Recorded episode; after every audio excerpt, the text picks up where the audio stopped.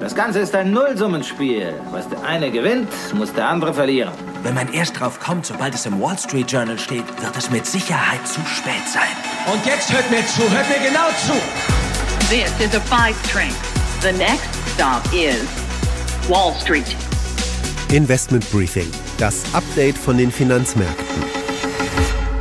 Hallo, hallo, ihr Lieben, schön, dass ihr hier seid. Ich freue mich ja jede Woche, wenn ihr reinhört.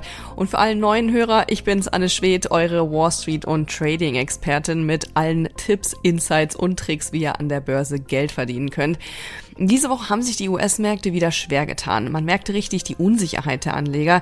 Sie wollen irgendwie wieder einsteigen, aber im Hinterkopf sind immer noch die Rezessions- und Zinssorgen. Für viel Gesprächsstoff sorgte Anfang die Woche die Meldung, dass die Softbank-Tochter ARM in den USA an die Börse gehen will.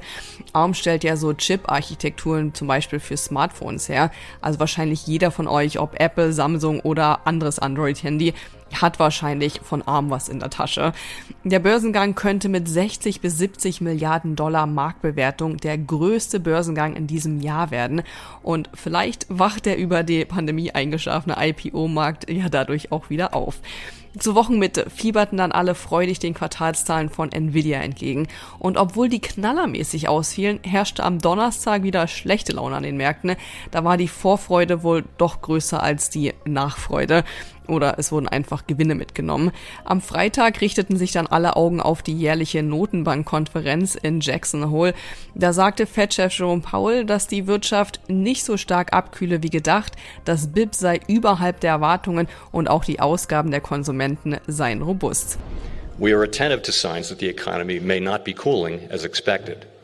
So far this year, GDP growth has come in above expectations and above its longer run trend and recent readings on consumer spending have been especially robust. Das spricht zwar eigentlich für weitere Zinserhöhungen, die Märkte werteten die Aussagen dennoch als positiv, weil sie zumindest die Rezessionssorgen lindern konnten. Am Freitag stand deshalb ein Plus bei allen großen Indizes.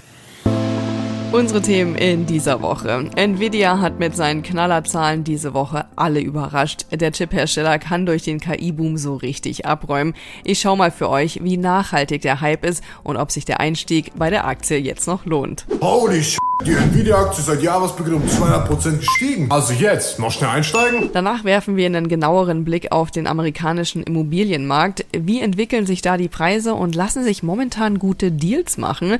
Dazu hören wir einen coolen Geldspartrick von Bloomberg-Analyst Drew Reading. Someone in the resale market paying you know, seven, seven and a half. Someone coming into the new home market is looking at five to five and a half. In Deutschland hat die Bundesbank gerade von einer Überbewertung von 30 Prozent bei Immobilien gewarnt.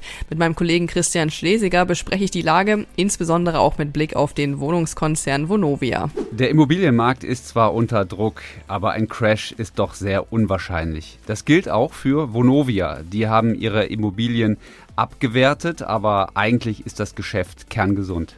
In der Community Corner beantworte ich diesmal wieder eine Frage, die ich per E-Mail bekommen habe. Und zwar, funktioniert die Optionsstrategie für passives Einkommen auch mit Index-ETFs?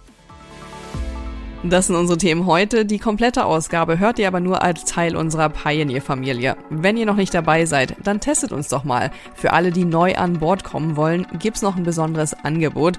Schaut einfach mal rein bei thepioneer.de, meldet euch an und dann könnt ihr hier direkt weiterhören und jede Woche neue Insights mitnehmen.